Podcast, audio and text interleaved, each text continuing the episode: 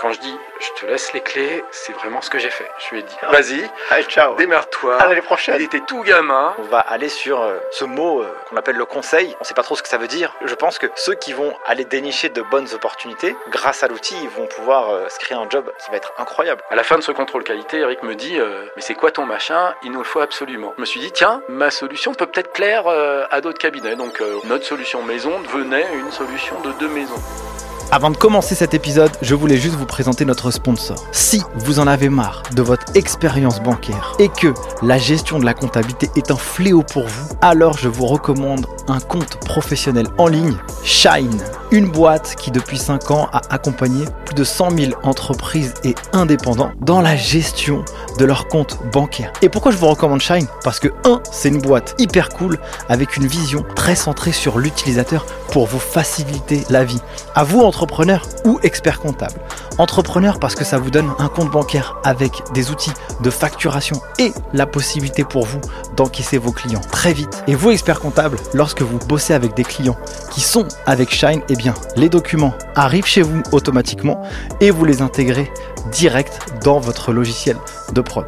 Au-delà d'être un compte bancaire, naturellement vous avez des cartes bancaires physiques et virtuelles avec des assurances exclusives. Et ce que j'aime beaucoup chez Shine, c'est que c'est une entreprise qui apporte des fonctionnalités continuelles à son produit. Je vous mets l'ensemble des liens disponibles en barre d'infos, à la fois pour les entreprises et des offres spécifiques pour les experts comptables. Sur ce, bon épisode.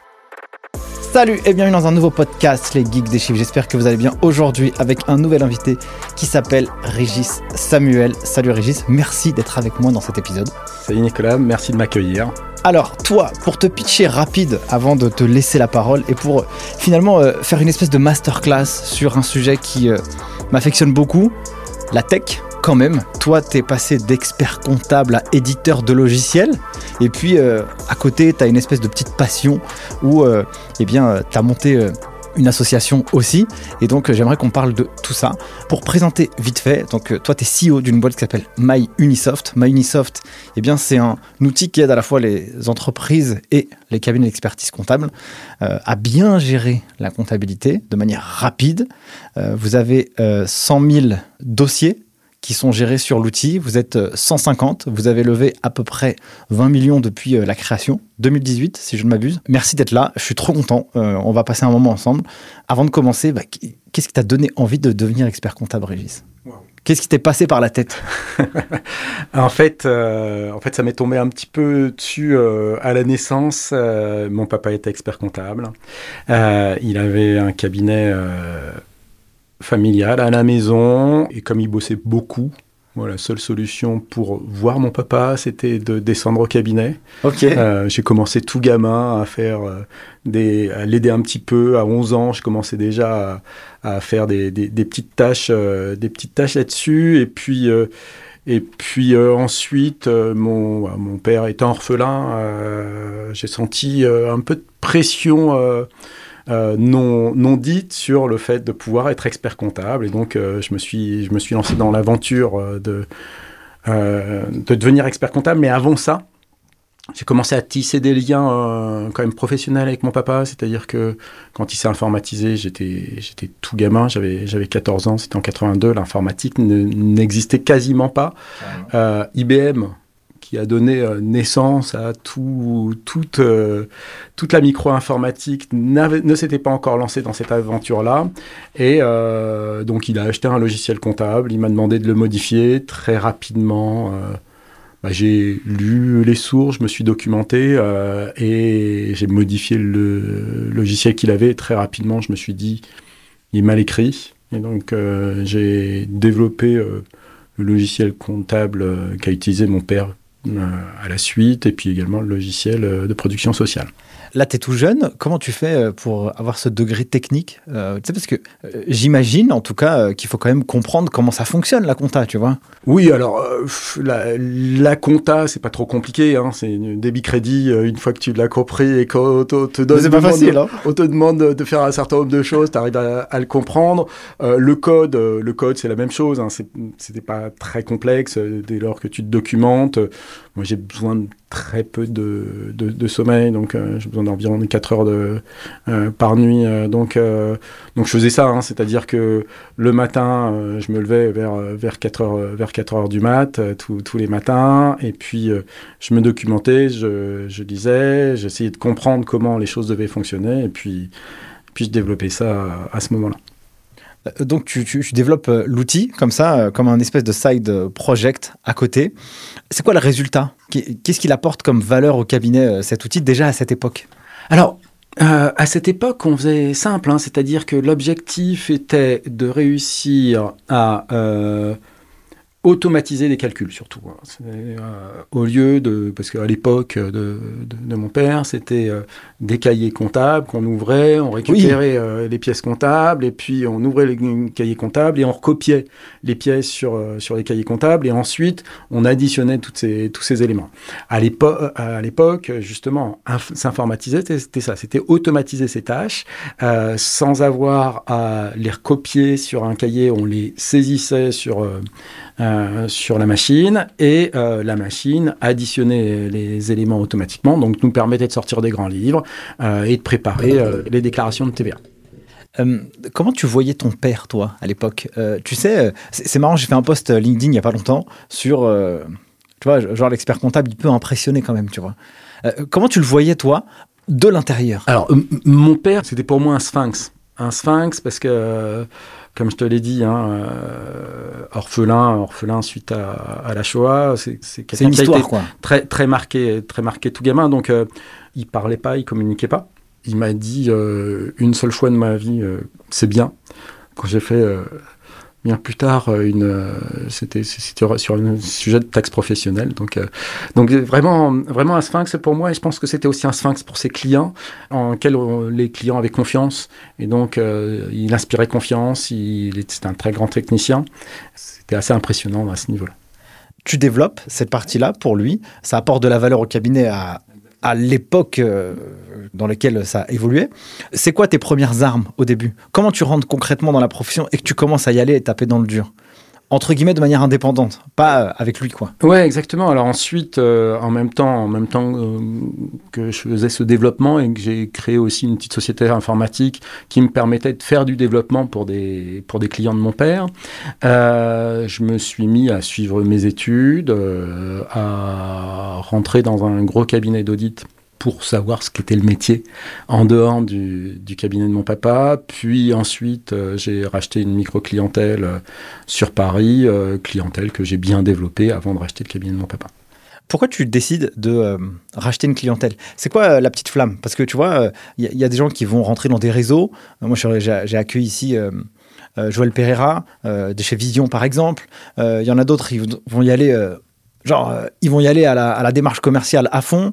Il euh, y en a d'autres, ils vont racheter une clientèle. C'était quoi un peu, toi, ton ambition euh, sous-jacente quand tu as, démarré? Parce que tu aurais pu t'associer avec ton père aussi, tu vois. Ah non, mais moi j'avais besoin déjà de me démontrer que, je savais travailler. Donc, donc il était important pour moi de, de me démontrer que, que, je pouvais faire les choses par moi-même. Ensuite, ensuite, la notion de rachat, elle me semblait évidente pour être un système d'accélération. C'est-à-dire que euh, moi j'ai vu, hein, j'ai des, copains qui, qui sont mis euh, et qui se sont installés ex nihilo. Euh, c'est quand même très compliqué le démarrage. À l'époque, ce type de groupement de réseau n'existait pas également, donc il n'y avait pas cette possibilité de partage. D'ailleurs, j'ai même essayé, moi, une certaine époque, d'en créer un, mais c'est quand même assez complexe. donc, donc il me semblait naturel de pouvoir racheter euh, une petite clientèle qui permettrait ensuite de se développer rapidement. Et c'est ce que j'ai fait. Hein. J'ai racheté euh, une clientèle de, à l'époque de 80 000 euros. Euh, au bout de deux ans, je crois que je faisais 300 000 euros de chiffre d'affaires. Donc, ça s'est assez rapidement développé. Et est-ce que toi, tu avais le, sentiment d'avoir réussi quelque chose? Tu vois, tu me dis juste avant, je voulais quand même montrer que par moi-même, je pouvais réussir à faire quelque chose comment tu reprends la clientèle? D'ailleurs, comment se passe euh, la reprise? Parce que les, clients ne te connaissent pas, d'où il sort celui-là? Et puis j'imagine que tu étais jeune aussi à l'époque. Et puis à l'époque, un jeune, enfin je ne sais pas si maintenant ça a bien changé, mais je me rappelle, moi, quand j'étais jeune, euh, on me regarde, qui sort d'où lui? Qu'est-ce qu'il me veut, tu vois? Faut faire ses un peu. Alors le cabinet que j'ai racheté, j'ai eu la chance d'avoir... Euh, comme, euh, comme expert comptable. euh, C'était un, un cousin éloigné de mon père, en fait, et euh, quelqu'un qui avait euh, une approche humaine assez extraordinaire, et donc qui a pu m'accompagner au début sur la relation euh, avec, euh, avec les clients et qui a pu rassurer aussi les clients. Donc ça s'est fait assez naturellement et assez, assez facilement parce que, parce que les clients avaient encore, enfin, le- la marque majeure de l'expert comptable, c'est la confiance. Et euh, ces clients avaient euh, une relation de confiance très forte avec lui. Et ça m'a permis de m'intégrer dans cette relation de confiance et ensuite de déployer énormément parce que c'était un artisan. Moi, je suis pas trop artisan, je suis, je suis plus à essayer de voir comment on peut structurer, comment on peut architecturer euh, des organisations. Et, euh, et c'est pour ça aussi que ça m'a permis de développer assez rapidement parce que, parce que ce qu'il faisait très très bien, on a, on a essayé de, de, de continuer à, faire aussi bien que lui euh, sur, ces sujets-là, de toujours avoir euh, cette, ce rapport humain et cette, relation de confiance, mais en proposant de nouveaux services, en structurant, en déployant, en embarquant et en faisant monter euh, l'activité. J'interromps deux secondes cet épisode pour vous demander une big faveur. Si ce format vous est utile et vous apporte de la valeur, mettez un gros 5 étoiles sur les différentes plateformes et un commentaire. Ça coûte pas grand chose pour vous, mais pour moi ça représente énormément parce que ça me donne de l'énergie, mais aussi ça booste la visibilité du format. Et plus le format est visible, et plus ça nous permet d'aller chercher des invités aussi inspirants les uns que les autres. Donc merci pour tout, donnez-nous de la force et moi je vous laisse place à la suite de l'épisode. Quand même, euh, tu pars avec euh, une histoire un peu. euh, toi, j'ai la sensation que ton appétence du début, c'est une appétence technique. T'aimes bien le développement. Ça, c'est ça t'a plu. Tu, quand même, tu deviens expert comptable. Tu rachètes cette première clientèle. À ce moment-là, c'est quoi ton objectif? C'est quoi ta vision? Comment tu imagines ton avenir? Parce que tu as quand même deux muscles de compétences qui sont développés. On en discutera. Tu as quand même monté ce cabinet, et, enfin la suite de cette histoire à 100 collaborateurs, ce qui est pas rien non plus. hein. Ça reste pas une petite boutique, ça quand même reste une grosse machine. C'était quoi ton ambition?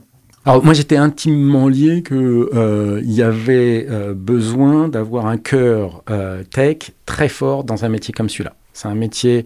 Mais ça, c'était quelle année Ça, c'était 99 C'est Ah, ça hein C'est c'est même plus tôt. Enfin, Ouais. moi, très, très tôt, euh, bah, dès, dès 82, hein, enfin, dès, dès- dès- dès- dès que je me suis mis à faire du, du dev, toutes ces tâches qui euh, étaient euh, sans, sans aucune valeur ajoutée, j'ai toujours été euh, intimement persuadé que euh, on pouvait les, les, les automatiser. Donc, ce côté tech, il était natif au niveau des, du cabinet, mais aussi au niveau des clients des cabinets. C'est-à-dire que moi, très rapidement, j'ai développé des, des solutions pour les clients des cabinets parce que les besoins que d'automatisation qu'on pouvait nous avoir au sein, au sein de nos structures, euh, les clients les avaient également. Donc c'était euh, également ces, ces parties-là. Donc c'est ça s'est fait, euh, ça s'est fait naturellement.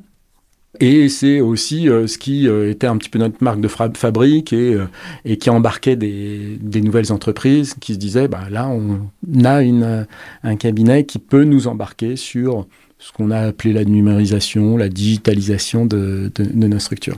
Ah, donc c'était quand même assez tôt, mais euh, tu devrais être un ovni, toi, à l'époque, euh, à ce moment-là. Oui, alors, euh, je m'en rendais pas trop compte parce que c'est vrai que euh, j'étais dans mon petit monde. Je J'ai pas vu la profession jusqu'au milieu des, des années euh, 2000, euh, ouais, même f- 2010, jusqu'en 2010. Je savais pas ce que c'était un expert comptable en fait. Je, je savais ce qu'était mon cabinet expertise comptable que ça se passait pas trop mal. hein, euh, J'avais une croissance, j'ai toujours eu une croissance euh, à deux chiffres euh, dans, dans, les structures que, que j'ai pu diriger, mais je savais pas ce qu'était la profession et donc comment fonctionnaient les, les confrères. Ce qui m'a toujours intéressé, c'est ce que je pouvais apporter aux, aux clients et aussi aux collaborateurs. Le gros sujet, le gros sujet quand même pour les collaborateurs, c'est la gestion du stress. Et pour moi, un des enjeux majeurs d'un cabinet, c'est de travailler sur la sérénité. La sérénité euh, du collaborateur, comment euh, déstresser, euh, enlever tous ces irritants qui génèrent du stress pour le collaborateur, apporter de la sérénité sur le manager aussi, au sein du cabinet, comment, comment les, les, travailler, savoir si tout, tout ce qui est qualité sort bien, sort bien du cabinet, et puis, et puis la sérénité du client. Donc c'est des aspects pour moi euh, majeurs. Est-ce que tu, tu penses que ça, c'est une des formules de la recette? J'ai écrit là justement euh, comment faire de la croissance à cette époque. Tu dis, ouais, je faisais une croissance à deux chiffres. J'essaie de faire un travail euh, sur l'apport aux clients, aux collaborateurs. Comment on faisait de la croissance avant dans les cabinets et comment on fait de la croissance aujourd'hui?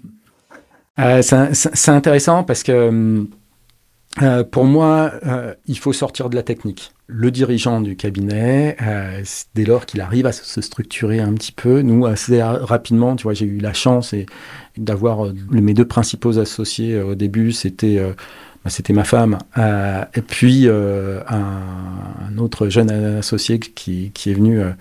alors qu'il n'était pas encore expert comptable, mais qui a intégré très, très rapidement, qui s'appelle Christophe. Et donc, on s'est réparti les tâches. On avait un- une personne qui savait super bien gérer toute la partie RH, euh, toute la partie euh, back-office, qui était ma femme.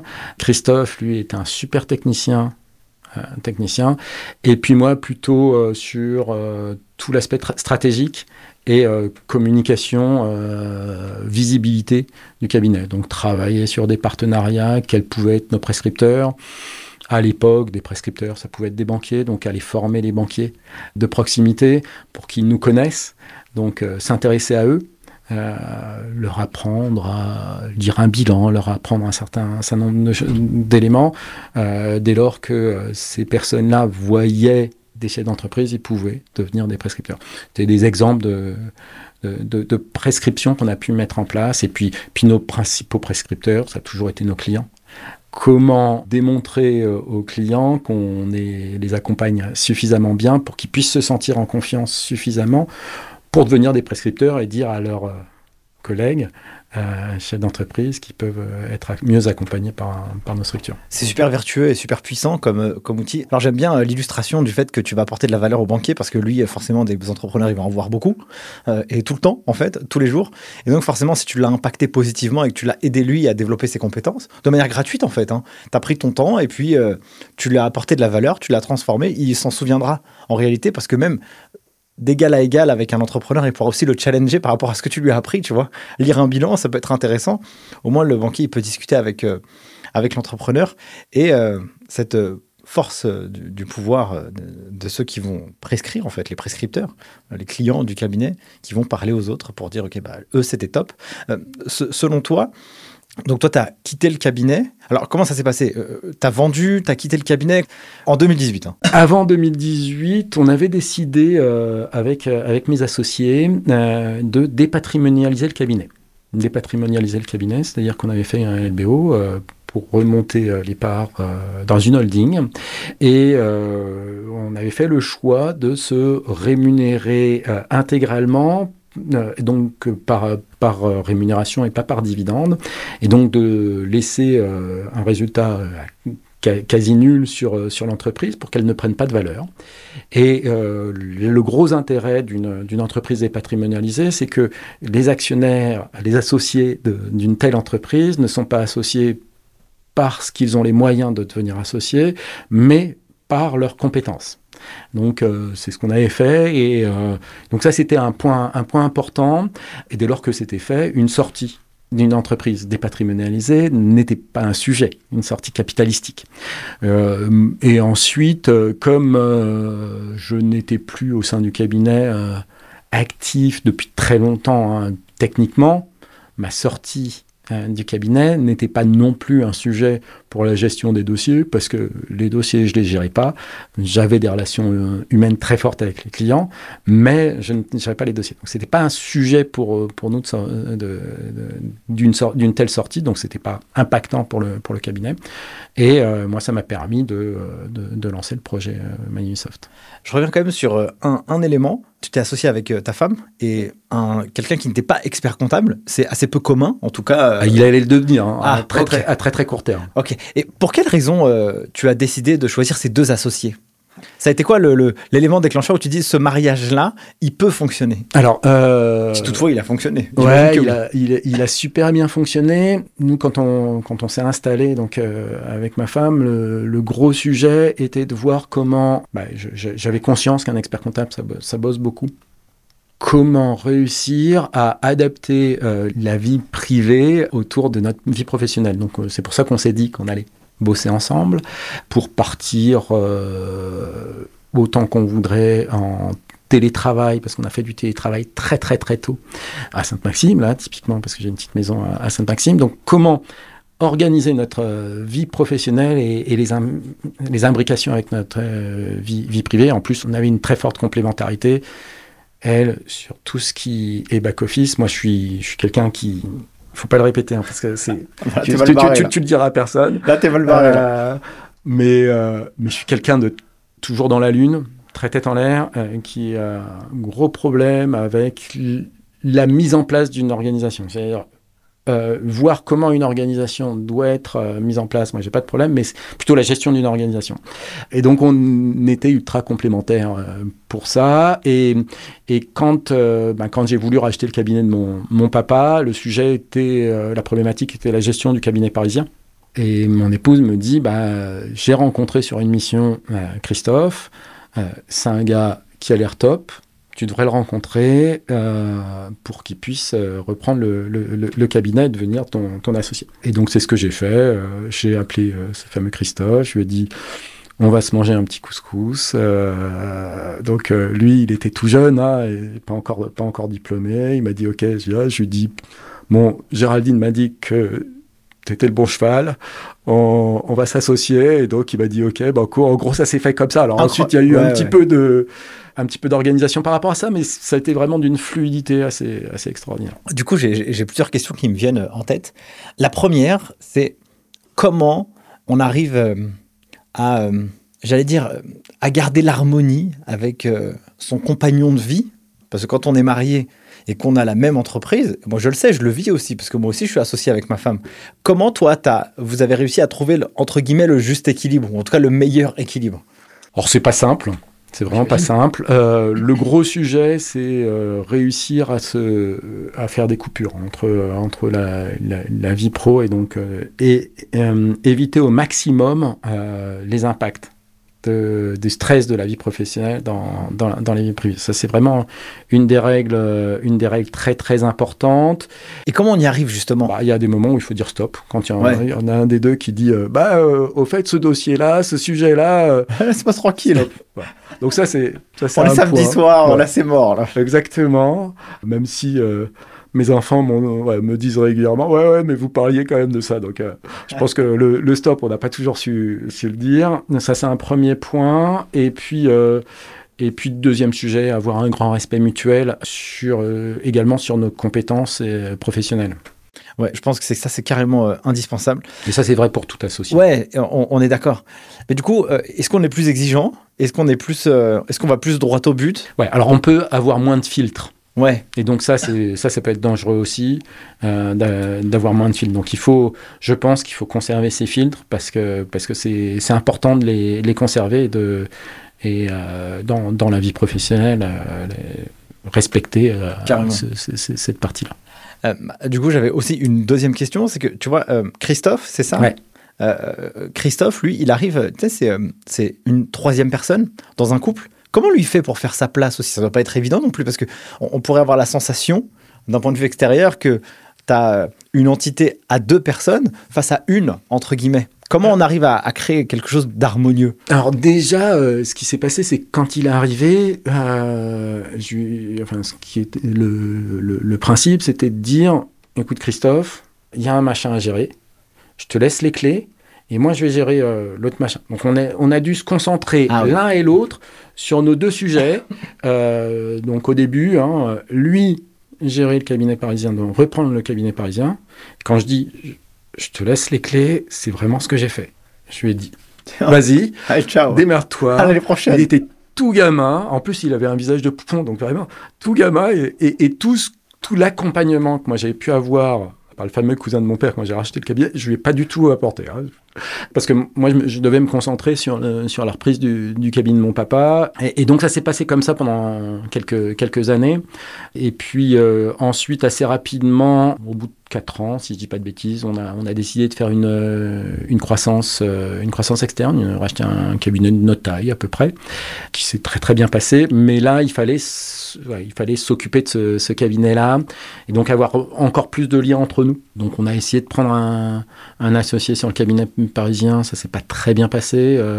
donc Christophe s'est mis un petit peu en danger parce qu'il bossait trop. On a décidé de vendre le, cabinet parisien et de se concentrer sur, sur, sur une un seul département qui était l'Essonne.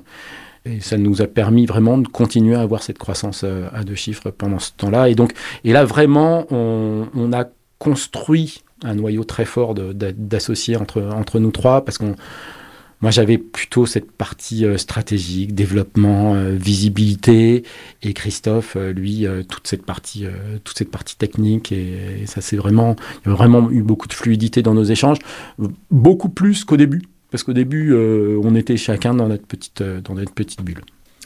Donc, dans ton histoire personnelle, il y a quand même cette force de conviction dès le début que il faut améliorer les process, enlever des tâches à faible valeur ajoutée. 2018, donc tu arrêtes euh, le cabinet et là tu te lances dans l'aventure euh, MyUnisoft. J'imagine quand même que ça a germé un peu dans ta tête en amont. comment s'est faite la construction de ce produit?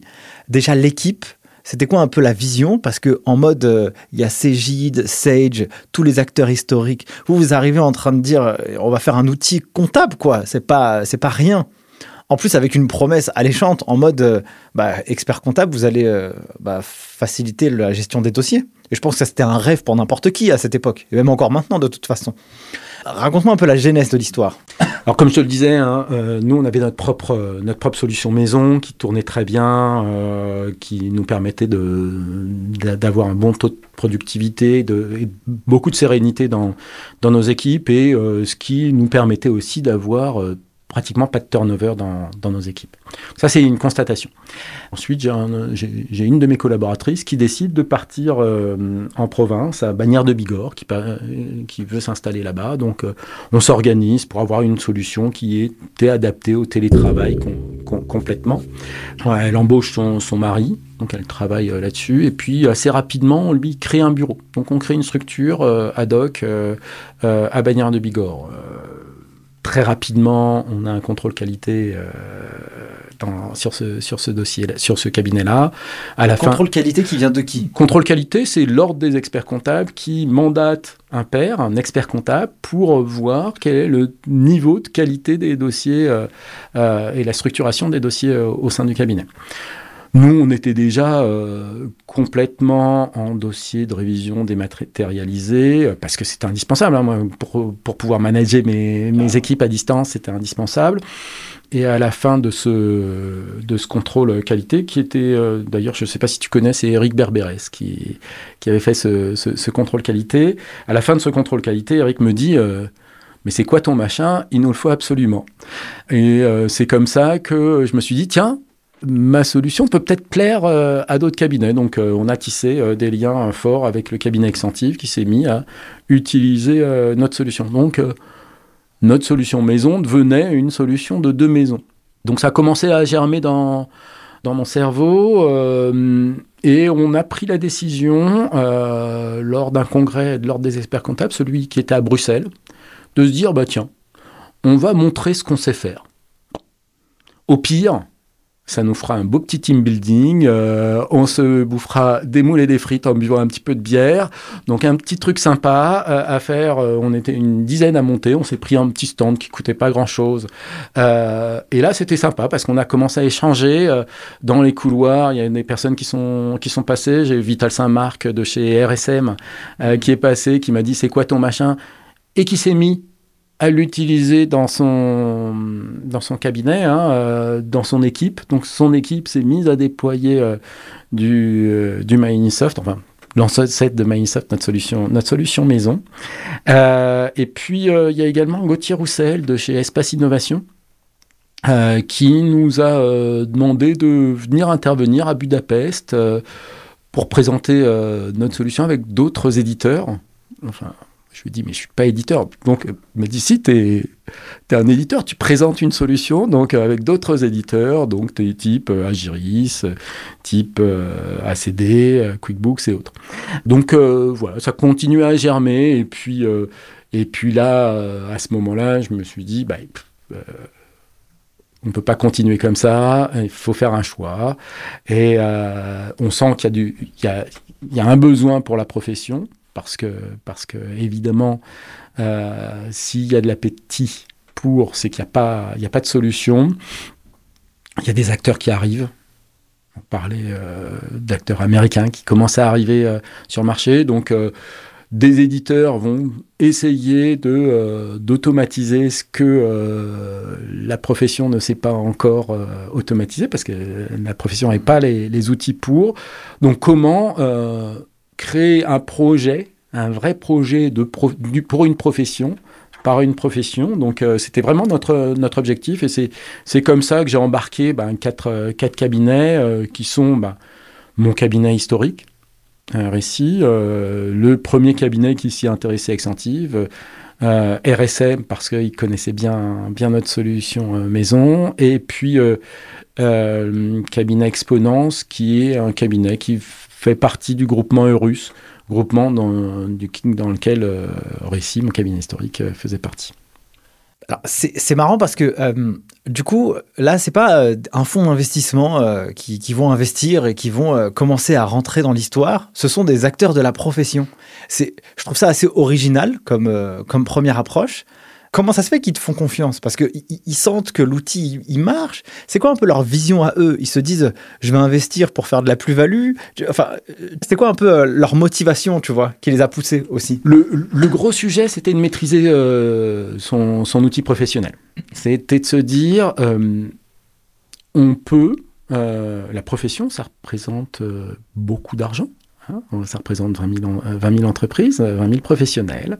Euh, on peut se regrouper pour représenter un poids suffisant pour avoir pour, pour avoir et voir maîtriser notre propre outil professionnel. Donc les premiers acteurs se sont dit ça, se sont dit on peut payer pour voir. Euh, c'était un petit peu ce que je leur ai dit, hein. moi d'une manière très claire, je leur ai dit euh, fais gaffe, vous pouvez perdre tout ce que vous mettez, euh, maintenant, il euh, faut payer pour voir. Vous savez qu'on sait faire. Euh, parce qu'on a su faire quelque chose qui était sur de la vieille technologie, mais avec de l'innovation dans le concept. Maintenant, avec des moyens, on va pouvoir passer sur la nouvelle technologie, revoir complètement pour que pour, pour accompagner l'expert comptable vers ce que ce qu'on a appelé de la comptabilité augmentée, c'est-à-dire embarquer toutes les technologies pour faire euh, sauter toutes les parties sans valeur ajoutée et revoir l'organisation de nos cabinets euh, pour aller vers plus de sérénité au sein de, de, chacun, pour chacun, chacune des personnes de l'écosystème.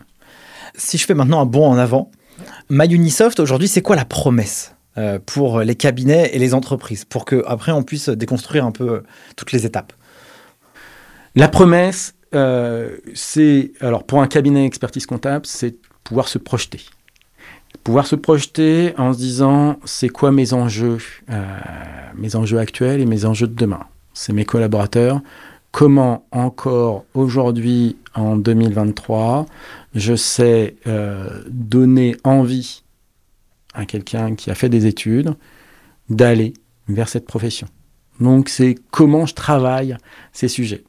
Et c'est pas toujours en fonctionnant sous l'organisation, l'organisation actuelle. Donc là, c'est vraiment travailler ces, sujets. Et donc c'est automatiser les tâches sans valeur ajoutée, ne plus avoir de pics euh, de stress et de pic de travail, euh, que ce soit la, période de déclaration de TVA, euh, se dire comment je vais accéder aux pièces comptables, etc. et puis avoir des éléments de data qui me permettent de travailler. Donc ça, c'est vraiment la partie collaborateur. La partie client, c'est la même chose.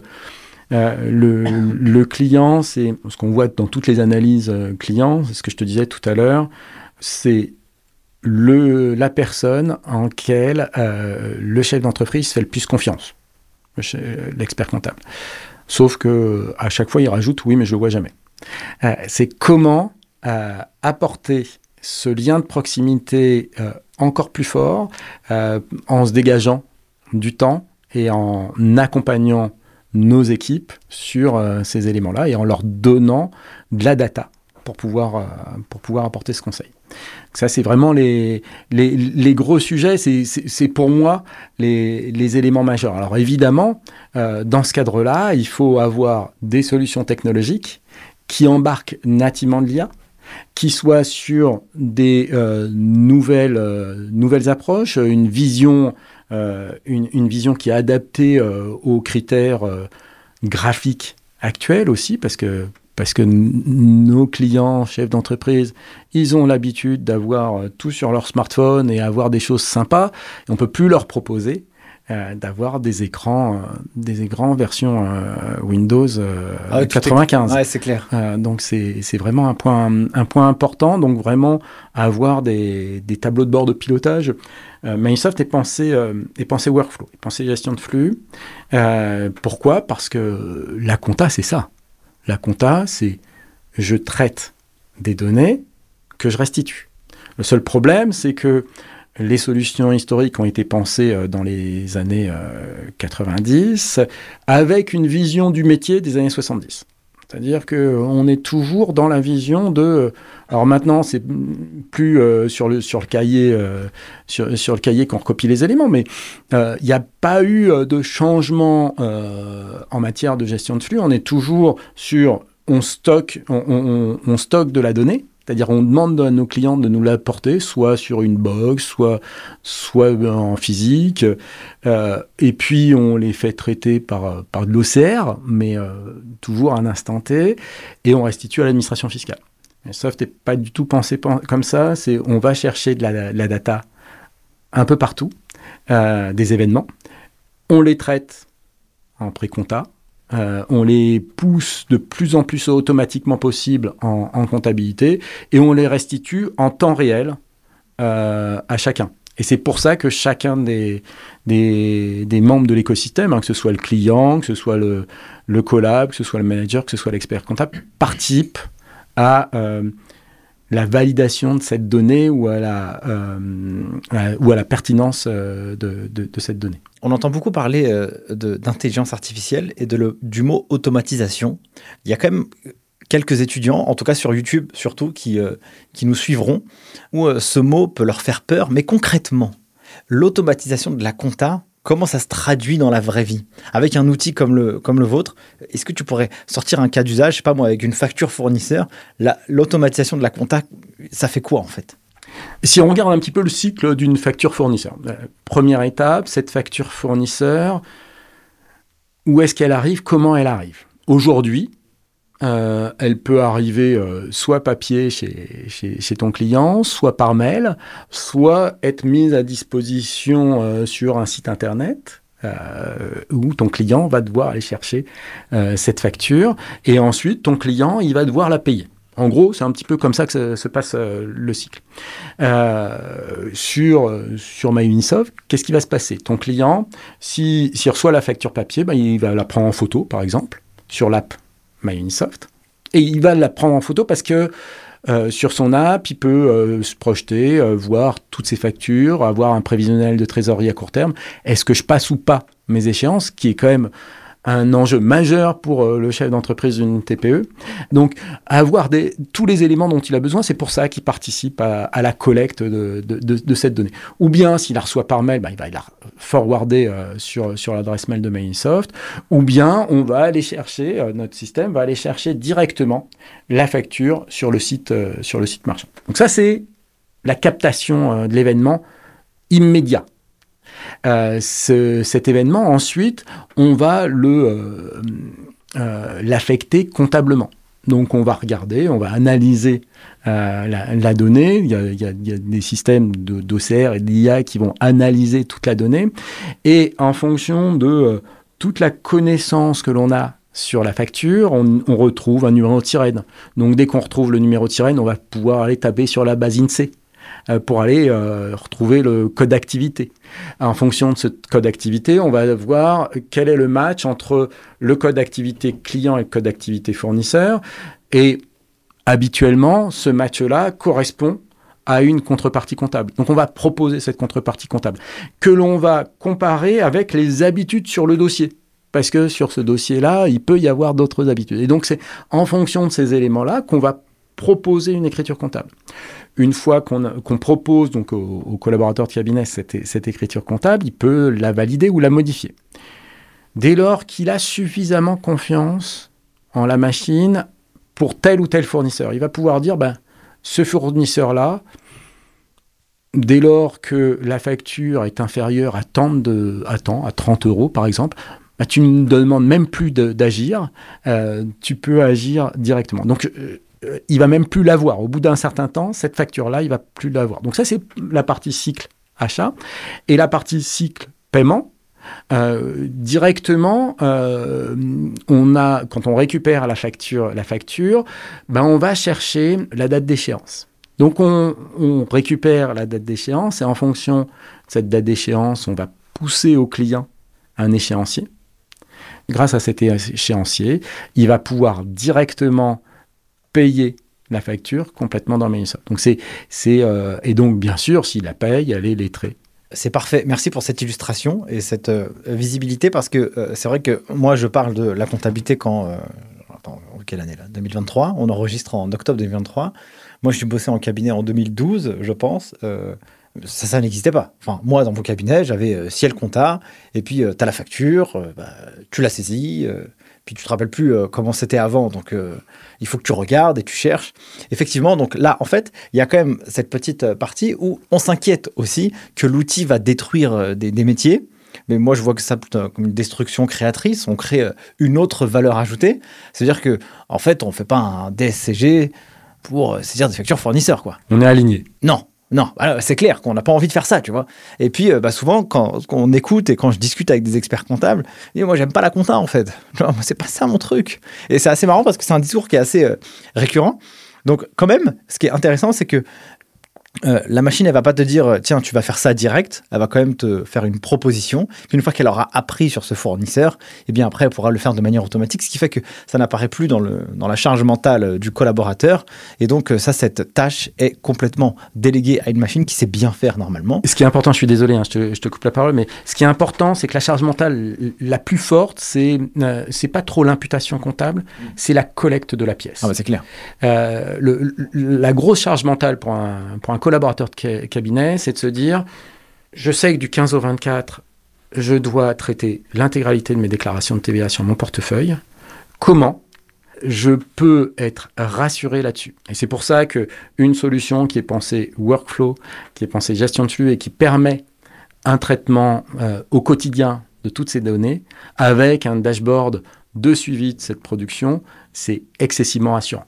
C'est même chose, la charge mentale du manager, c'est de se dire est-ce que euh, l'intégralité des TVA euh, de, de, mon portefeuille avec mes, équipes ont été acceptées euh, par l'administration fiscale? Et donc avoir un dashboard de vision de, de, toutes ces déclarations de TVA qui est complètement alimenté complètement automatiquement, c'est également quelque chose qui libère de la charge mentale pour le, pour le manager. Merci pour cette illustration. Régis, il y a quand même euh, y a des acteurs qui se sont lancés. Euh, il y a Fool, Penny Lane, euh, Time, Microsoft. moi, je trouve que c'est hyper vertueux parce que ça, cette compétition, entre guillemets, alors moi, je ne sais pas s'il y a de la compète parce que je ne suis pas dans, dans, dans, les secrets, mais j'aime bien discuter avec tous les acteurs parce que je suis quand même assez digital friendly, j'aime bien tous ces outils. Et comme je suis partisan d'une finance qui est là pour servir l'entreprise, pour qu'elle atteigne ses objectifs, sa vision, qu'elle rende service à l'entrepreneur, à ses salariés, qu'il puisse y avoir une répartition de la, valeur créée par la boîte qui soit bénéfique pour tout le monde, eh bien je pense que les outils, c'est une partie de l'équation pour atteindre ces objectifs. Moi, je pense que c'est super vertueux parce que au moins tout le monde se challenge vers le haut. Comment toi tu vois le marché là des éditeurs de logiciels avec les gros acteurs historiques euh, qui en ont un gros moteur, mais c'est un peu vieillissant. Et puis euh, vous qui arrivez là, comme ça, en train de, de, se partager le marché, parce que on dit que 21 000 cabinets d'expertise comptable, mais à un moment donné, le marché, il est petit, quoi. C'est quoi un peu ta lecture, toi? Alors, ce qui est certain, c'est que moi, pour avoir fait beaucoup de beaucoup de sport et surtout du rugby, euh, donc je, suis un homme heureux aujourd'hui. Euh, actuellement, avec avec la Coupe du Monde, la compétition c'est toujours top très agréable et c'est pas parce qu'on est en compétition qu'on n'a pas de plaisir à, se, à échanger ensemble et, que j'ai pas euh, énormément de respect pour, euh, pour les chefs d'entreprise qui, qui dirigent ces, ces, belles entreprises. Et, et, en ce qui concerne les, les solutions euh, innovantes hein, que tu, tu, as pu citer, le, le gros avantage, c'est qu'elles permettent de valider et de confirmer aux experts comptables qu'il faut aller vers ce type de, de, de, solutions, qu'ils en ont besoin, qui sont même dans un sentiment, ils doivent être dans un sentiment d'urgence, hein, même, si, même si la facture électronique a été reportée, on est quand même dans une situation où si euh, les experts comptables ne réagissent pas, il y a d'autres acteurs qui vont euh, devenir de plus en plus concurrents par rapport à la profession. On voit qu'il y a des... Euh, il y a des éditeurs qui euh, proposent des solutions euh, all-inclusive avec, avec le, le, bilan, le bilan compris. Hein, donc, et ce, sont, ce ne sont des solutions que tech, ce ne sont pas des experts comptables. Donc il y a vraiment ces, ces, ces sujets-là. Et je pense que la profession doit, doit réagir et, et avoir un panel de, de, solutions tech pour, pour pouvoir réagir, je pense que c'est très sain. C'est très sain pour la profession de mon point de vue. Je suis complètement d'accord. Ce qui est intéressant selon moi, c'est que ça change aussi le mindset des experts comptables qui étaient dans une, dans, un, dans une vision un peu production, tu vois, de la gestion de la compta. Et maintenant, bah, si on automatise beaucoup plus facilement et qu'on passe moins de temps bah, soit on prend plus de dossiers et on pour faire toujours la même chose, ou alors on va aller sur euh, ce mot euh, qu'on appelle le conseil. On ne sait pas trop ce que ça veut dire, entre guillemets. J'ai déjà fait euh, pas mal d'épisodes à ce sujet. Mais pour que le job il soit plus intéressant. Et donc, je pense que ceux qui vont aller dénicher de bonnes opportunités, grâce à l'outil, ils vont pouvoir se créer un job qui va être incroyable. Oui, c'est évident. C'est évident, mais euh, enfin, quand on, quand on parle de conseil, moi, je, pense, je parle plus d'accompagnement. Il faut euh, intégrer, euh, intégrer la data dans, dans, dans toute cette partie-là. Donc, l'expert comptable doit avoir une bonne maîtrise de, de, de cette data également. Et puis, et puis intégrer de nouvelles compétences. Bah, typiquement, si je reviens un petit peu en arrière sur mon cabinet, moi au sein de mon cabinet, euh, bah, très rapidement, j'avais intégré euh, un avocat, j'avais intégré un, ingénieur patrimonial, on faisait du courtage euh, en financement. Voilà. C'est utiliser toute la relation de confiance qu'on peut avoir avec nos clients pour encore mieux les accompagner avec, avec de la data au quotidien. Tu, mentionnes euh, un outil, euh, enfin, tu mentionnes des outils qui font euh, de la compta sans être expert comptable parce que ce sont des outils technologiques. Là, tout, de suite, ce qui m'évoque dans la tête, c'est Indie, que, que j'aimerais aussi recevoir sur le podcast. Normalement, on devrait faire un épisode avec Com, un des fondateurs. justement pour avoir aussi sa, propre lecture, lui, de, son point de vue. Et moi, ça m'intéresse de, de, pouvoir comprendre. T'as pas eu des problèmes, toi, avec l'ordre des experts comptables, avec MyUnisoft tu sais, parce que... Non, non, non. Nous, on est vraiment dans une, dans une situation complètement euh, pour la profession par la profession. Hein. Comme je te disais, euh, on a notre, capital est détenu euh, à 59% en direct par des experts comptables, à 36% par des managers et puis 5, un peu moins de 5% par Dracaris. Donc on est vraiment une, solution qui est pensée pour la profession et qui joue complètement le jeu de la profession. toutes nos déclarations passent via Je déclare. Il n'y a aucun humain qui pré-traite de la comptabilité dans, nos solutions. On est complètement euh, technologique, donc toute la relation euh, humaine d'imputation comptable est maîtrisée euh, par, par l'expert comptable. Donc, on a. je, vois, difficilement comment on pourra avoir des, problématiques avec, avec la profession. On est en B2B2B, c'est-à-dire qu'on s'interdit de commercialiser en direct auprès des clients des experts comptables. On se met en retrait derrière l'expert comptable. Euh, et c'est l'expert comptable qui garde la valeur, qui garde également la marge euh, de la revente de Microsoft auprès de ses clients. Et euh, on va encore plus loin sur l'effacement de la marque parce qu'on est en marque blanche. C'est-à-dire que l'expert comptable peut très bien nous demander d'avoir sa propre URL et sa propre app sur les stores Android et iOS à ses couleurs. Ce qui ce qui est très sympa à deux niveaux à la fois en termes de notoriété pour un cabinet, parce que parce qu'il a son app, en termes de notoriété aussi, parce que comme je te le disais tout à l'heure, un client est un prescripteur. Ton client qui sort du resto, qui paye, euh, qui paye la note euh, avec, euh, qui paye la note à son client et puis qui prend en photo la, facture et qui crâne un petit peu auprès de son, son, son, autre collègue chef d'entreprise, et ben ça donne envie à, ce, cet autre chef d'entreprise d'aller vers, vers l'expert comptable. Et donc, il voit tout de suite la marque du cabinet. Et puis, euh, autre élément très fort, c'est euh, la marque employeur euh, pour une marque blanche parce que, parce que chacun de tes collaborateurs travaille sur la solution du cabinet. Donc là, tu la vois, tu vois toujours ton cabinet et tout ce que ton cabinet t'apporte en termes de, sérénité, tu le vois via, via la solution qu'il utilise. Donc c'est un point, un point assez important. Donc on, est, on est vraiment dans ce, dans ce concept de, de travailler main dans la main avec la profession. Vous, euh, comparativement quand même euh, aux autres, au moment où, on enregistre cet épisode, j'étais avec le, CMO, euh, Maxime Baumard de Penny Lane. Eux, ils se sont lancés il y a trois ans et demi, ils ont levé 80 millions. Comment aussi on fait pour être... tu vois, je crois qu'ils sont 300, 350, donc 200 ingés. Comment on fait aussi pour tenir la cadence, tu vois, vis-à-vis de, personnes comme ça? Ou en tout cas de boîtes comme ça? Oui, ouais, c'est euh, c'est toujours de toute façon très intéressant d'avoir des beaux compétiteurs. Hein. Euh, on n'est pas parti euh, au même moment. On n'est pas parti avec le, la même connaissance métier.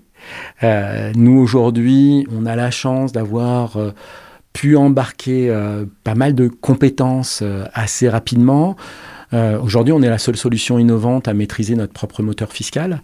Euh, quand on dit qu'on est une solution de production comptable et fiscale, je pense que pour la pérennité d'un tel projet, il nous semble euh, indispensable de, maîtriser notre propre moteur fiscal. Donc, donc c'est une des avances que l'on a d'une manière significative par rapport à, à d'autres acteurs. Et autre élément pour moi, ce qui, ce qui est assez important, c'est l'atteinte du break-even. Euh, et on atteint notre break-even là dans, dans, les mois qui, dans les mois qui viennent. Pour nous, c'est important pour euh, appuyer la pérennité de ce type de, de projet. Donc c'est euh, lever beaucoup d'argent, c'est très bien et bravo à ces acteurs-là. Maintenant, moi, ce qui m'importe, c'est euh, être bien concentré sur, euh, sur un produit et, et euh, ce que, je, qu'on continuera à lever de l'argent, hein, mais, mais être concentré sur l'accompagnement de la profession. Merci Régis, en tout cas pour, pour ta transparence et toutes, toutes, toutes ces précisions, c'est top pour moi. Au niveau de la gouvernance chez MyUnisoft, Comment ça se passe? Pas mal de cabinets qui sont rentrés, il y a une centaine maintenant Il y a une grosse centaine, il y a 111, 111 cabinets au, capital. 111 cabinets au capital, euh, il y a toi, il y a Dracaris, il y a euh, les collaborateurs, managers, Exactement. ce que tu disais. Mmh. Ah, d'ailleurs, ça, m'intéresse de pouvoir creuser. Alors, comment se passe déjà la gouvernance là-dedans? Allez, donc pas euh, facile, parce que là il faut il faut gérer beaucoup d'interlocuteurs. là, là tu dois faire des newsletters là quand on voit ton tes, reporting. Alors c'est vrai que c'est vrai sujet, euh, mais on a su assez bien l'organiser parce qu'il y a plusieurs niveaux. Hein, donc euh, c'est pas parce que tu es, actionnaire d'une boîte que tu euh, interviens dans la gouvernance. Donc, donc dans la gouvernance, on a une, une, grosse vingtaine de cabinets qui sont dans un comité de suivi et de pilotage. On se retrouve une fois par mois et dans ce comité de suivi et de pilotage, c'est de présenter euh, les nouveautés, c'est d'échanger, c'est de se projeter sur le produit, c'est de faire des choix. Euh, stratégiques sur, sur le produit. Donc on échange et on avance, on avance ensemble. Donc ça c'est une vingtaine de, cabinets. Euh, et puis il y a un conseil d'administration conseil d'administration qui, euh, qui se voit entre un, entre un et trois mois en, fonction de, des périodes, donc en termes de fréquence.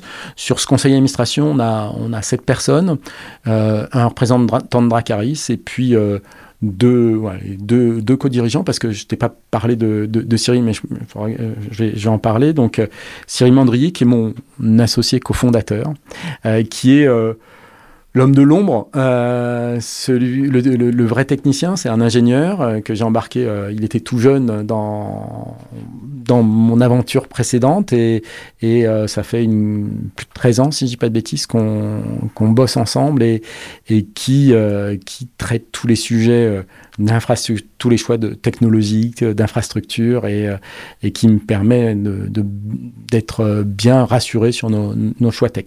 Et donc, si je reviens sur conseil d'administration, on est deux les deux co-dirigeants de, de Mainsoft, plus, euh, plus euh, quatre, quatre, experts comptables en plus de, de Dracaris. Quel a été l'intérêt de pouvoir euh, associer au capital des managers, des salariés Pour quelles raisons avez-vous fait ça? Alors pour moi, c'était important. C'était important de partager une aventure. Microsoft, c'est une, c'est une aventure.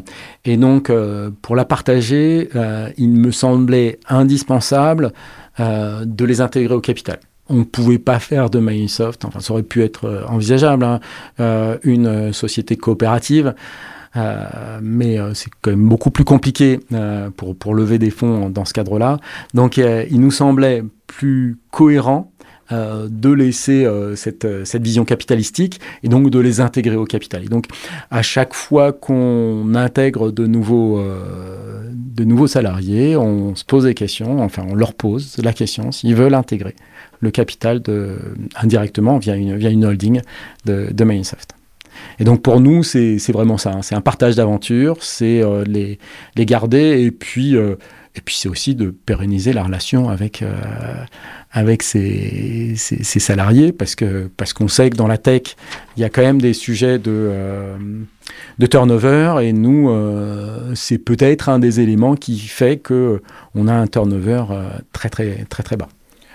À, quoi ressemble j'allais pas dire ton, ton quotidien mais c'est quoi des journées types ou des semaines types à toi? Parce que tu étais expert comptable, tu es, passé euh, dans, un autre métier, c'est hors sujet ce que tu fais maintenant, tu vois, entre guillemets. C'est certain, hein, euh, il y, a vraiment un gap euh, de l'expert comptable geek à, à l'éditeur euh, parce que parce que c'est pas parce que tu, tu, maîtrises un petit peu les sujets euh, tech et que tu te dis tiens voilà c'est comme ça que le produit euh, de demain devra bien bien fonctionner qu'on qu'on y arrive. Donc c'est le vrai sujet c'était de structurer. Donc j'ai beaucoup de, de, sujets d'embarquement de nouvelles bah, nouveaux directeurs dans ces dans, dans ces BU et puis et puis de diriger nos nos, managers. Donc ça, c'est la partie interne, euh, structuration interne, euh, trouver les bonnes personnes. J'ai toujours eu beaucoup, beaucoup de chance dans ma vie et, euh, et on a des personnes qui sont des talents extraordinaires dans, dans Microsoft. je pourrais te citer Thierry Daboigneau qui, qui est arrivé, qui était, qui a été responsable R&D d'une un acteur historique euh, précédemment, et, qui nous a structuré complètement l'organisation au niveau des, équipes tech. Donc, donc il y a la partie interne. Ensuite, euh, il, y a, il y a la partie stratégie, donc se poser les questions sur le comment, comment évoluer, comment échanger, comment, comment avancer, comment se remettre en question. Est-ce que les, les choix qu'on a faits sont les bons? Euh, À chaque fois, se remettre en question là-dessus. Et puis une partie aussi commerciale. Euh, certains grands comptes, euh, à certains moments, il, est important qu'ils puissent euh, me rencontrer ou pas grand compte. Hein. Moi, j'ai pas du tout cette, cette vision grand compte ou pas grand compte, mais il y a toujours besoin d'être d'être face aux au clients, d'être toujours centré client. Et donc, bah, typiquement, si tu as vu, mais entre euh, juin, euh, fin mai et mi-juillet, euh, je me suis amusé à me faire un tour de France. donc j'ai parcouru 7000 et quelques kilomètres en, un mois et demi, 25, 25 étapes. Et là, aller ville par ville, souvent dans des cabinets.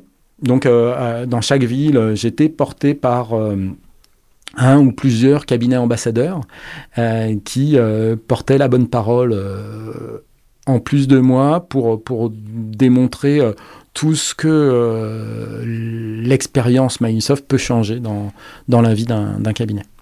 C'est quoi ton rêve pour la profession d'expertise comptable? Qu'est-ce qui te drive? Qu'est-ce qui t'anime, toi?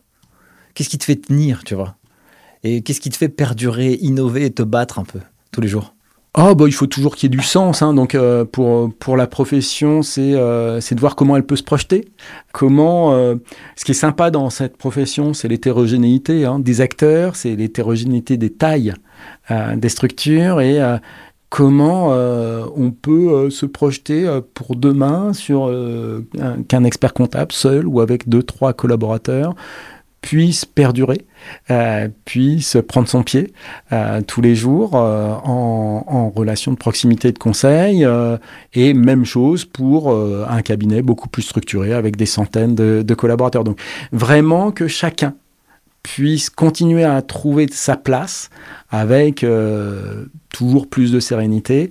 Et, et, si on y arrive, et je pense que une solution technologique pensée pour la profession euh, peut, peut, le faire, euh, bah, ça ça permet aux, acteurs de, de, se projeter, de se projeter dans l'avenir et, et d'être d'être bien. Si, je peux, si, si cette expérience-là, cette aventure Microsoft permet de le faire, je pense que j'aurais réussi mon, mon, sujet. Ensuite, il y a, d'autres éléments pour, donner du sens euh, en dehors de, l'aspect professionnel, et pour moi, ça a toujours été important. Mais sur l'aspect euh, expert comptable, c'est majeur. Je pose souvent euh, cette question aux entrepreneurs. toi, comme tu es entrepreneur et aussi un professionnel du chiffre, c'est quoi un peu les indicateurs de performance que, pas que tu analyses. C'est quoi ton tableau de bord à toi pour voir le poumon de la boîte? Comment elle fonctionne? Est-ce que, tu peux faire pour améliorer les choses? Ouais, il y a beaucoup, il y a, beaucoup d'éléments. Hein. Il y, a, y, a, toujours des indicateurs euh, chiffrés et puis il y a d'autres d'autres éléments. Alors euh, nous, euh, assez assez rapidement, on a intégré une, une DRH. Euh, et je pense que ça nous apporte, euh, ça nous apporte beaucoup. Euh, pour toujours travailler le lien et le lien entre les équipes, on est une structure qui est ultra en télétravail. La majeure partie de nos, équipes sont ce qu'on appelle en full remote, hein, c'est-à-dire en télétravail et euh, pouvoir embarquer euh, un nouveau collaborateur dans, dans, une boîte comme ça quand, quand on est en télétravail c'est pas c'est pas si simple et les garder. Et, euh, et donc donc l'aspect humain est majeur parce que parce que si on veut arriver à avoir un bon produit une bonne relation avec les clients, il faut avant toute chose avoir des équipes qui se sentent bien. Euh, donc bien sûr des, très grands talents, mais en plus qui se sentent bien et qui restent. Donc un des éléments majeurs, c'est le turnover. C'est euh, voir quel est, le, quel est le turnover et si on a un turnover euh, assez faible, c'est quand même un, élément, un élément très très fort.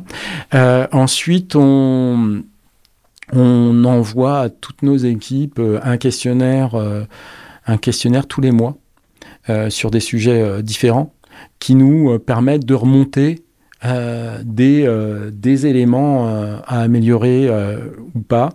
on, est, on est une boîte qui est basée sur, sur, sur tout ce qui est agile, hein, et donc l'amélioration continue est un élément majeur chez nous.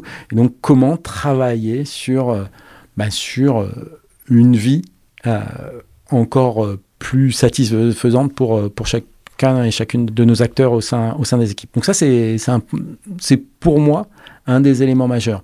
Ensuite, euh, quand tu gères une boîte, euh, tu as toujours euh, tes, tes KPI, tes, chiffres clés que tu peux analyser. Hein. Je te disais, quel est le trend de déploiement en termes de dossiers quand on voit quel est notre trend, c'est un élément important.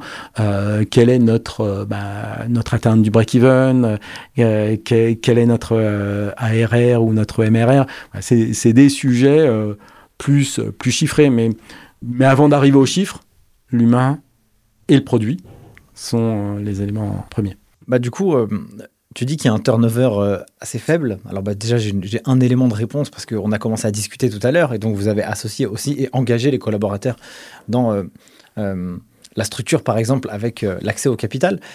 C'est quoi les recettes qui ont fait que le turnover aussi est faible Qu'on pourrait aussi avoir quelque chose d'un peu actionnable pour ceux qui nous écoutent, qui pourraient aussi, pourquoi pas, répliquer ça pour leur cabinet ou leur entreprise, tu vois alors c'est déjà l'écoute.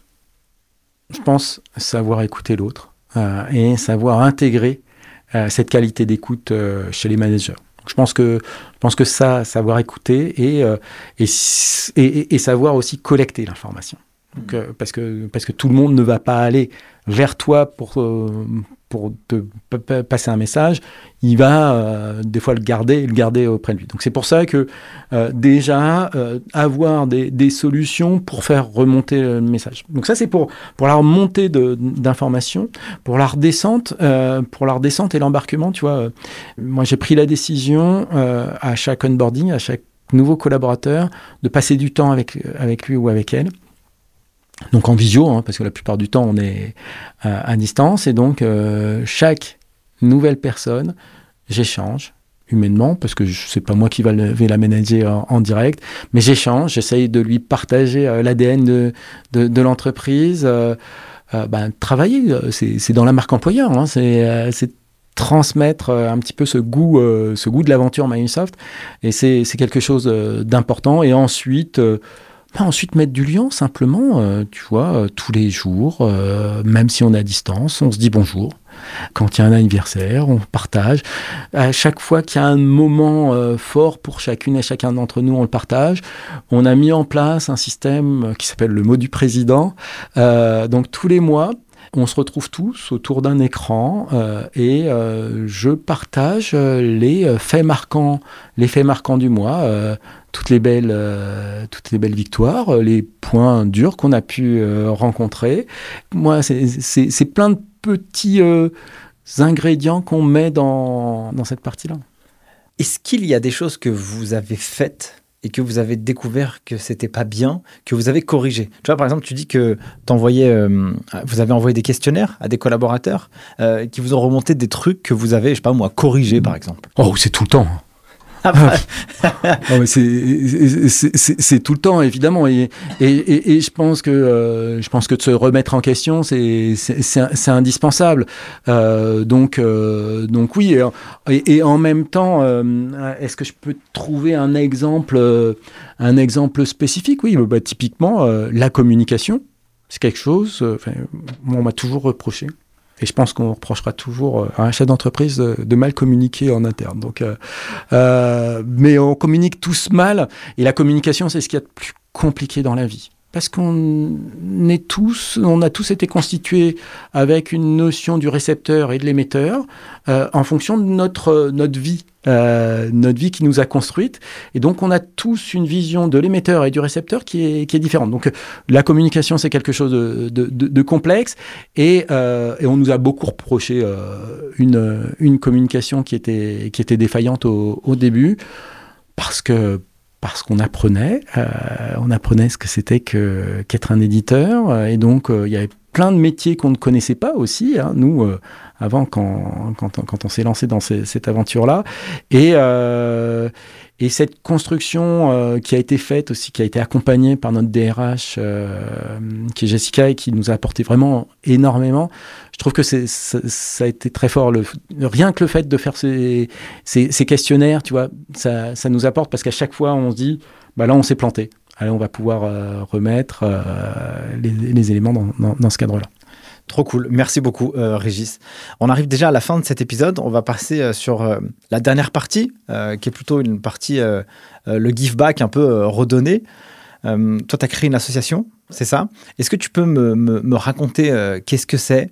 Euh, concrètement Quelles sont les actions qui ont été mises en place euh, pour qu'on puisse aussi avoir une vision aussi un peu différente? Il y a ton métier et puis il y a ce que tu fais à côté pour, pour les autres. Oui, pour les autres, surtout pour moi. Hein. Moi, quand je fais quelque chose, et je pense que c'est important d'être toujours ultra égoïste, parce que c'est qu'en étant égoïste qu'on se construit. C'est très bien. Euh, et, donc, si je fais, c'est parce que euh, j'ai énormément de retours par rapport euh, à, tout ça. historiquement, je suis né, je suis né en 68, gamin en 75. Il y a eu les Boat People, création de Médecins sans frontières, et ça m'a énormément marqué, gamin. Et je voulais, je voulais être Médecin sans frontières. j'ai pas fait ça. Euh, pour, un certain nombre de raisons que j'ai pu évoquer euh, tout à l'heure, mais euh, j'avais toujours ça en tête de pouvoir faire de l'humanitaire. une fois que mon cabinet était bien structuré, je me suis dit, je vais proposer à mes, associés de, créer une association humanitaire. Donc cette association, bah, fallait lui trouver du sens. Donc bah, c'est de travailler contre l'ultra-pauvreté. Euh, moi, jeune, euh, dans le cabinet d'audit dans lequel euh, j'avais pu intervenir, j'étais allé dans une mine d'uranium en plein milieu du désert au Niger, qui une mine qui s'appelle dans un village qui s'appelle Arlit, et je m'étais mis à échanger avec des salariés sur place. Et j'ai découvert toute cette solidarité directe, tout, cet humanisme très fort que, euh, que les, personnes du Sahel peuvent, euh, peuvent embarquer. Et j'étais vraiment tombé euh, amoureux de, de, cette mentalité comparée à un certain individualisme que l'on peut vivre en, en, France. Et donc je m'étais dit, quand je ferai euh, des actions humanitaires, j'interviendrai au Niger. C'est pour ça que euh, c'est ce qu'on a fait. On a trouvé euh, une ONG, une petite ONG avec laquelle travailler. Et on, étant expert comptable, il fallait qu'il y ait un sens économique à, nos actions. Donc on, a trouvé une notion de comment sortir d'une manière pérenne des villages de, de l'ultra-pauvreté. Euh, pour ça, on, s'est mis à construire des euh, moulins à grains et à farine dans les villages, ce qui permet euh, aux femmes de sortir de, du moment où elles pilent le mil et donc où elles prennent beaucoup beaucoup de temps pour piler le mil et transformer le mil en farine. Elles n'ont plus qu'à amener le mil au meunier qui est transformé en farine. Donc elles ont du temps. Et avec ça, donc on, mixe euh, ça avec du microcrédit, ce qui leur permet d'avoir un projet, soit euh, de l'élevage, donc acheter une bête euh, la faire grandir et puis la vendre au marché, soit de l'élevage, donc en, coopérative souvent, faire, euh, faire, faire, faire, des grands jardins pour vendre les résultats de leur production au marché. Donc ça, ça permet d'une manière pérenne de sortir complètement le, le village de l'ultra-pauvreté, de le, de le euh, de le sortir aussi de la monoculture. Qui dit monoculture dit risque de famine en cas de mauvaise récolte. Et, au Niger, il n'y a qu'une seule, euh, qu'une seule saison de pluie. Donc si elle se passe mal, donc soit trop forte, soit trop faible, euh, ça a des impacts très forts sur, sur la vie du, du village. Donc euh, voilà, on a, on a grâce à ça euh, financé euh, des, des, moulins dans, dans, une grosse quinzaine de villages, donc ça, ça, a un impact sur environ 20 000, 20 000 personnes. on a également construit des écoles parce que parce que c'est bien de manger, mais il faut aussi faut aussi être éduqué et donc permettre aux, jeunes filles d'aller plus loin dans leur vie et, dans leur structuration. Euh, malheureusement, euh, malheureusement euh, les événements récents font qu'il y a des aspects sécuritaires plus complexes actuellement à gérer au Niger. Donc là, je me reconcentre sur le Bénin, qui est, qui est un autre pays avec des qualités humaines extraordinaires. J'y vais très souvent, très souvent parce que je suis, tombé amoureux du, du, Bénin également, et donc on va trouver de nouvelles actions euh, pour, euh, pour agir sur place. Super, ça marche. On arrive euh, à la fin de cet épisode. Comment s'appelle l'ONG Alors, aujourd'hui, elle s'appelle Récit, Récit Solidaire parce que c'était le nom du cabinet expertise comptable plus, plus solidaire. On ne l'a pas encore renommé, on va le renommer. tu auras l'info assez rapidement. Ok, super, ça marche. Je vais clôturer par une dernière question. Régis, on arrive à la fin de cet épisode. Qu'est-ce que la vie t'a apprise? Que tu pourrais partager à nos auditeurs du podcast Ligue des chiffres et que tu as assez peu partagé dans ta vie Juste que la vie est un, cadeau extraordinaire. Vraiment, je suis. on a beaucoup, beaucoup, beaucoup de chance d'être sur Terre, d'avoir ce temps-là pour nous. faut en profiter. faut partager. faut intégrer la différence de l'autre. On ne le fait pas assez actuellement, malheureusement. Euh, mais dès lors qu'on intègre ça, on peut, peut, travailler ensemble, on peut avancer ensemble, on peut construire ensemble. C'est quelque chose qui, pour moi, me m'alimente au quotidien. C'est cette chance que j'ai d'être là, d'être là en bonne santé, euh, d'avoir une famille, d'avoir des, des équipes avec lesquelles je peux partager des, des moments extraordinaires. Le, enfin, la vie de, de chef d'entreprise, c'est plein, plein, plein, plein de bonheur.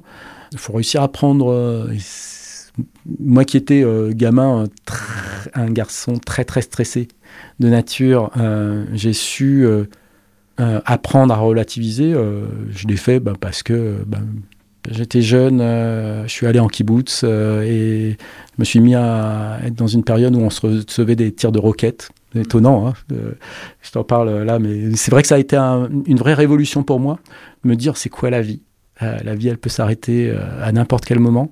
Il euh, faut en profiter un maximum et, prendre, prendre du plaisir à partager ces moments-là avec d'autres avec d'autres personnes. Merci, mon cher Régis. En tout cas, c'était un vrai plaisir pour moi de réaliser cet échange. Je ressens une personne profondément gentil et empathique. Et donc l'écoute est vraiment quelque chose, voilà, je, le, je le ressens. Et donc voilà, si, si, vous voulez aller voir ce que Régis Samuel fait, bah, je vous mettrai son, son compte LinkedIn, MyUnisoft évidemment. Merci pour tout.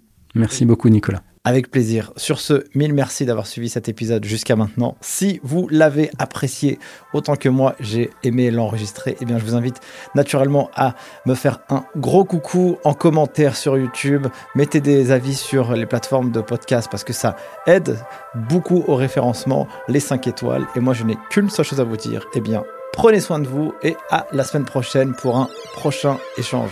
Ciao Merci d'avoir suivi cet épisode jusqu'à maintenant. Si vous êtes arrivé ici, n'hésitez pas à mettre un gros 5 étoiles pour soutenir le taf. Et si vous souhaitez aller encore plus loin avec les geeks des chiffres, deux manières de le faire. La plateforme en ligne lesgeeksdeschiffres.com où vous pouvez préparer le DCG et le DSCG à distance ou si vous êtes étudiant en DCG ou aspirant à le devenir, vous avez un guide qui a été écrit aux éditions Duno qui vous montre la marche la plus rapide pour valider votre diplôme et avoir un mindset, un état d'esprit d'apprentissage extrêmement vertueux. Et si vous êtes un cabinet, eh bien n'hésitez pas à l'offrir à vos collaborateurs juniors pour les aider à valider leur diplôme et les encourager dans cette démarche. Sur ce, merci à vous et à la semaine prochaine.